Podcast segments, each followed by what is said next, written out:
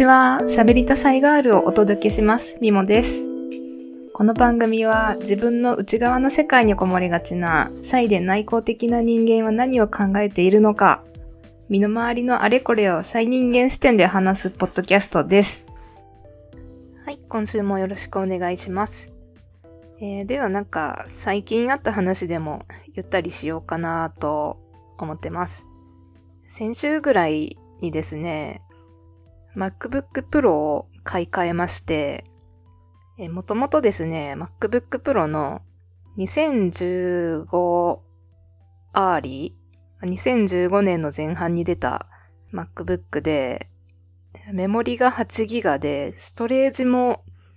256とかだったんかな。まあ、スペックがあんまり良くないパソコンをずっと根性で使ってまして、で、いい加減もう動きがカックンカックンになっちゃって、ちょっともう これは仕事にならないなって思って、ついに買い替えました。まあ、買い替えたって言っても、2017年の MacBook なんで、まあ、ちょっと古いんですけど、まあでも、メモリも16ギガになって、ストレージも500何本かになったんで、もう全然サクサク動いてくれます。で、前の MacBook の時に iPad をサブモニターにしたかったんだけど、ちょっと古すぎてそれができなくて、モニターは別で買ってたんですよね。で、その時にサンダーボルトケーブルが古いとかで、ケーブルを2本繋がないといけなかったりして結構ガチャガチャしてました。でも新しい MacBook になって、やっと iPad をサブモニターで使えるようになったので、結果としては今のところ iPad をサブモニターに使ってます。結果としてっていうのが、iPad が無線でなかなかサブモニターとして繋がらなくって、しょうがないから、あの、有線で繋ごうと思ってケーブルを買いに行ったんですよね。電気屋に行ったらいっぱいあるじゃないですか。がなんか、1メートルとか1.2メートルとかが多くて、まあいろいろ金額とか比べながらごちゃごちゃ考えながら決めて買ったんですけど、まあ最後買ったのが1メートルのつもりだったんですよね。ただ家に帰って開封してみたら、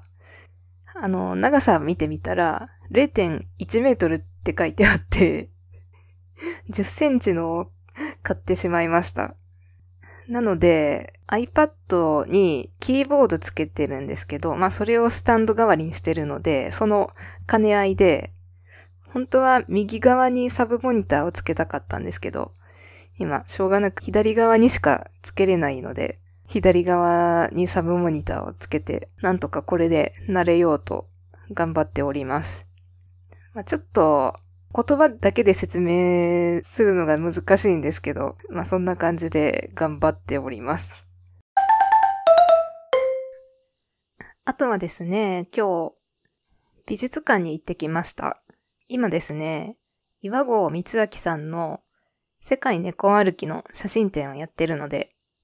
まあ、実は先月も一回行ったんですけど、今日はちょっと別の友達がまだ行けてないから行きたいってっていうことで一緒に行きました。自分ももう一回行きたいと思ってたんでちょうどいいなって思って。えやっぱり猫は可愛いですね。なんかもう写真見ながら可愛いしか言ってなかったですね。世界中のいろんなところで撮った猫の写真を展示してるんですけど、まあどこの国も猫は猫って感じですね。でまあその中で砂漠地帯の猫の写真があって、あの、最近話題のビバン思い出しちゃって、あの、ドラマのですね。友達はビバン見てないんですけど、あ、これすごいビバン味があるとかって言って、まあ、そんなことを話したりしてました。ああやってなんか外国とか行って猫の写真とか撮りたいですね。ま、今も公園とかで猫見つけたら、とりあえず写真撮りますよね。このリスナーの人は犬派の人が多いかな？猫派が多いかな？自分は犬も可愛いとは思うんですけど、猫派ですね。ちっちゃい時から身近に猫がいたっていうのもありますけど、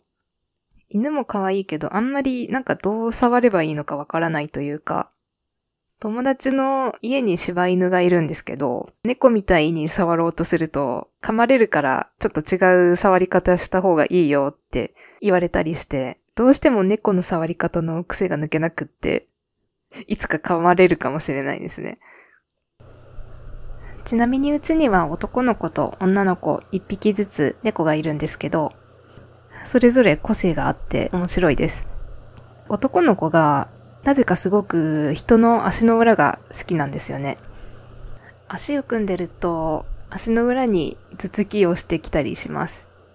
あと、女の子の方は尻尾の付け根のところらへんをポンポン叩かれるのが好きみたいで、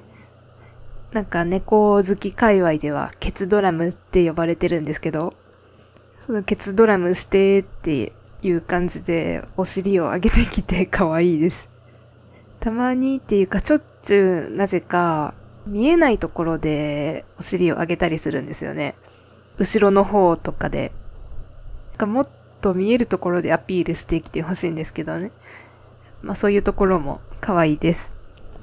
よかったらリスナーの皆さんの、まあ猫に限らず犬でもハムスターとか他の動物でもほっこりする動物とのエピソードがあったら教えてください。ということで、まとまりのない話で特にオチもないんですけど、今週はこの辺りにしたいと思います。今週のエピソードも聞いていただいてありがとうございました。喋りたシャイガールでは、リスナーのシャイガール、シャイボーイの皆様からのお便りや感想をお待ちしております。概要欄のお問い合わせフォームより、ドヒューンとお送りください。それではまた次回お会いしましょう。